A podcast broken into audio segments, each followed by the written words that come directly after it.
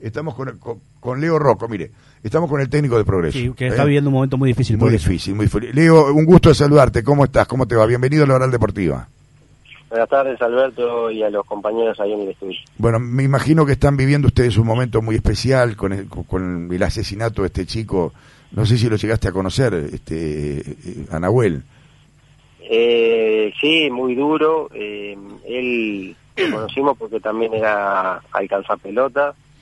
Entonces, bueno, eh, la verdad que son cosas muy, muy difíciles de digerir y, y bueno, hoy el club está en duelo, nosotros el plantel de primera división no, no hemos entrenado el día de hoy solidarizándonos con la situación, y bueno, eh, momento bastante complicado, ¿no? un chiquirín de 16 años, una, una, locura las, las, cosas que se están viviendo.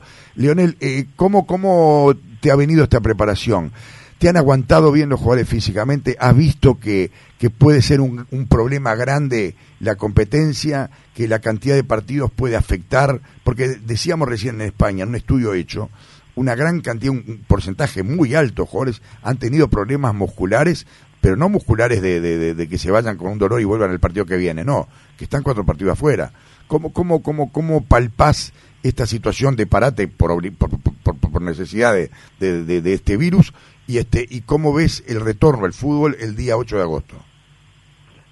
Mirá, hasta el momento nosotros venimos venimos muy bien, eh, pero obviamente que lo que viene por delante es una incertidumbre porque bueno, no es lo mismo entrenar, jugar amistoso, que viste que, que empiezan progresivo, con 30 minutos por tiempo, 35, el otro día nosotros ya ya hicimos hicimos 90, pero pero el tema pasa por por lo que va a venir, por la seguidilla de partidos, que no es lo mismo entrenar que jugar amistoso que jugar partidos oficiales.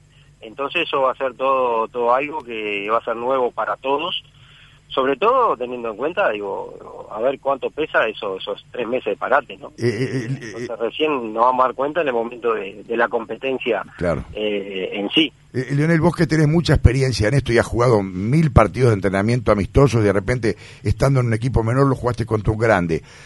cuando vos jugás, deja de lado el coronavirus, deja de lado todo el tiempo este. Cuando normalmente se juega un amistoso con un equipo grande, ¿siempre parece que el grande tenga más que el equipo chico? O no?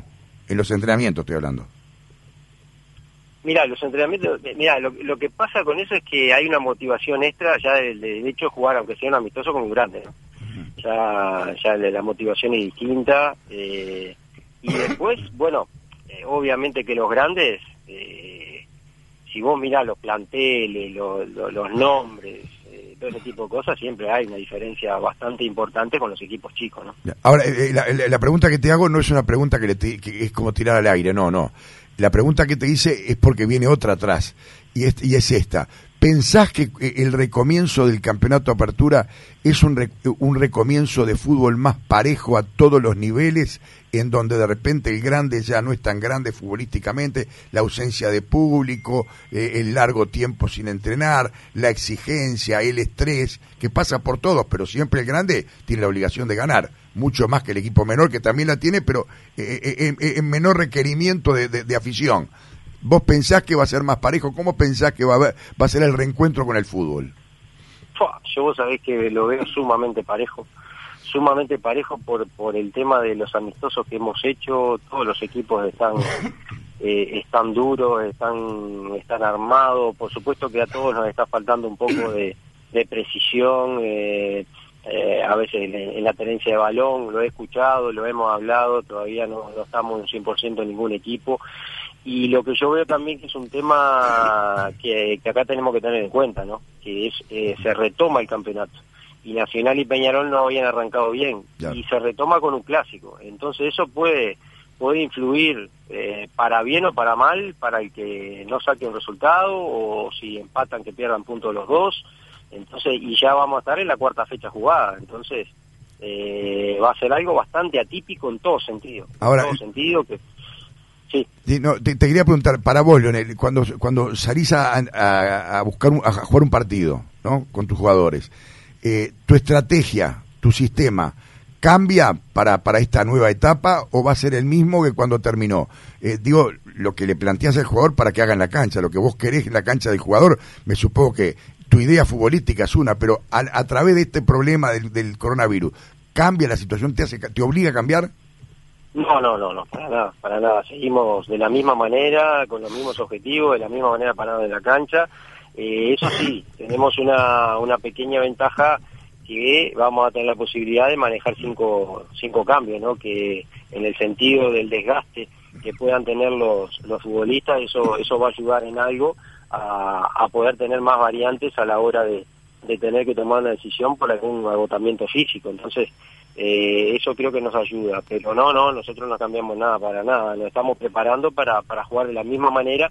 Es, es una realidad que el ritmo, el ritmo se va a ir eh, agarrando a medida que va jugando los partidos, ¿no? Porque eh, yo creo que no la intensidad y el ritmo va a costar en las primeras fechas y, y bueno, vamos a tener que ir adaptándonos y viendo de acuerdo a, la seguidilla de partido cómo lo vamos cómo lo vamos solucionando eso, ¿no? Y, y la otra pregunta que te quiero hacer, todos los equipos tienen jugadores insignia, o sea, no es que sea más importante que los demás, pero pueden ser este pueden pesar dentro de la cancha más que los demás.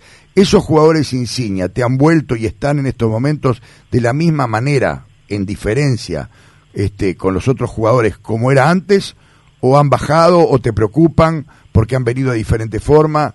Eh, los más importantes jugadores en tu consideración, que no quiero que me los nombre, ¿están igual que antes? en el sentido de que de que siguen pesando lo mismo o ahora pesan menos porque eh, eh, el espacio que tuvieron sin actividad eh, lo, lo, jorobó demasiado. Mira, nosotros nos caracterizamos por ser un equipo, viste, que no tiene figuras, es, es, el rendimiento parejo del equipo, la solidaridad, el trabajo de todo un grupo, pero por supuesto que tenemos un caso que te lo voy a nombrar porque por su experiencia, por lo que nos ha dado, por su sentido de pertenencia con el club, que es Matías Riquero, que lamentablemente eh, él estaba bárbaro, la verdad que estaba en un físico perfecto y bueno, un accidente doméstico prácticamente que, que se cortó el dedo chiquito de una mano y bueno, comprometió un poco el tendón y bueno, tuvo que ser, tuvo que tener la cirugía ahí, entonces lo vamos a tener eh, mínimo tres semanas afuera, ¿no? Entonces eso, eso sí eh, es el jugador que de repente, eh, con, por su experiencia, como te decía anteriormente, eh, es el que puede influir más. Así que bueno, el que teníamos se nos se nos, se nos fue en las primeras fechas, pero, pero bueno, tenemos un rendimiento muy parejo del equipo en ese sentido y confiamos en todo el grupo. Preparamos nosotros, siempre lo que le digo a los, muchachos, nosotros no preparamos 11, ni 18, ni 20, preparamos los 30 que pertenecen al grupo porque sabemos que le va a tocar eh, algunos más, otros menos, pero en, determinado momento a todos le va a tocar porque esto va a ser muy difícil, muy complicado, haber que dosificar las cargas por, por, por la seguidilla que vamos a tener y, y tenemos que estar todo preparado para, para el momento que le toque. Eh, Leonel, eh, hoy se está por definir si, hay o no periodo de pases. Eh, Progreso no sé si tiene posición formada o si le preguntaron al entrenador qué le parece que haya un periodo de pases para jugadores que quedaron sin equipo, de repente Progreso piensa en algún jugador, ¿qué posición tomada tienen?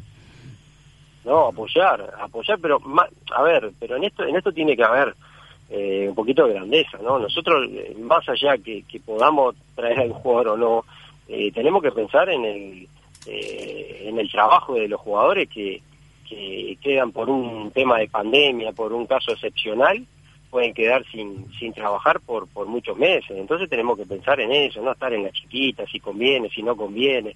Eh, un derecho laboral de, los futbolistas. Eh, tenemos que dejarnos de, de andar en, y poniendo excusas que, como he escuchado. El, un dirigente de Nacional dijo que se desnaturaliza el campeonato. No, no tiene nada que y Nacional, justamente Nacional que, que le sobran jugadores, que tiene más de dos planteles, por favor, eh, tenemos que pensar en el en, la parte laboral de, muchos jugadores en un momento muy complicado. Estoy de acuerdo contigo.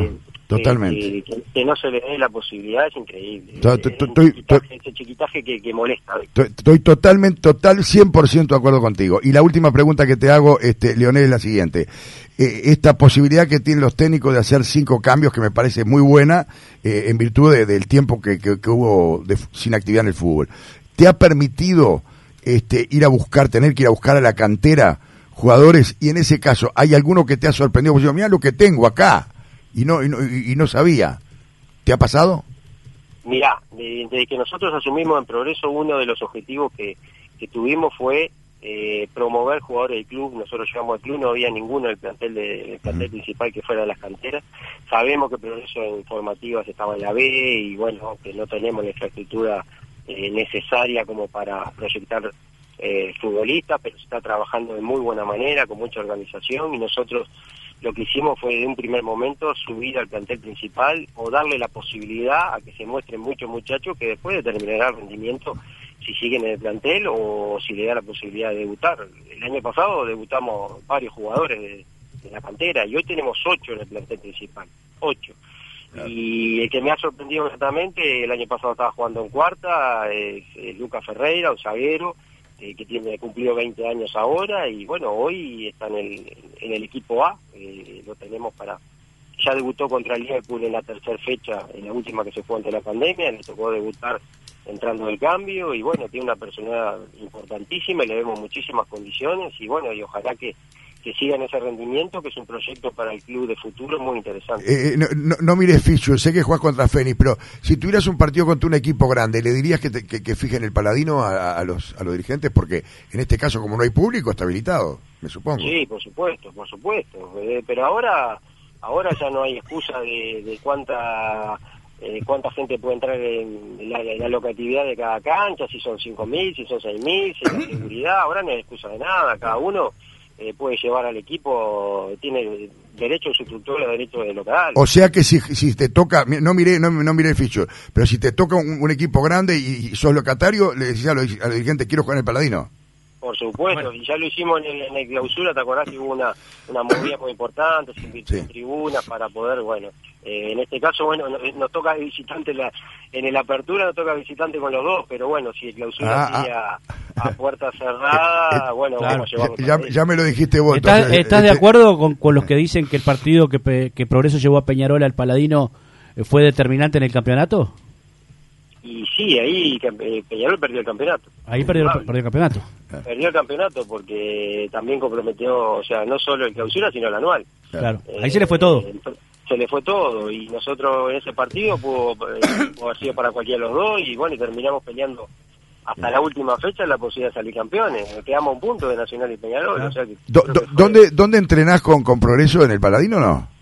No, no. Eh, mira, este año se ha podido mejorar en ese sentido y tenemos para todo el año contratado eh, la Mutual, el complejo de la Mutual, donde entrenamos todos los días allí, que tenemos canchas muy buenas, tenemos sintético techado, o sea que en el club en eso hemos, venimos dando pasos pasos cortos pero firmes en, en cuanto a mejorar infraestructura, eh, a un montón de cosas venimos venimos mejorando y, pretendemos seguir en ese sentido, así que el Paladino lo tenemos para, está en muy buenas condiciones y lo tenemos para algún amistoso, para uno o dos días a la semana cuando empiece el campeonato, así que lo, estamos dosificando bien y, en, la mutual estamos muy muy cómodos allí. Bueno, Lionel, te agradezco mucho el haber estado con nosotros aquí en la Oral Deportiva por la 970M, te agradezco mucho, ¿eh? No, gracias a ustedes por la invitación, un saludo para todos. Un abrazo grande. Leonel Rocco, director técnico del Club Atlético Progreso, pasó aquí en la Oral Deportiva por la 970M Universal.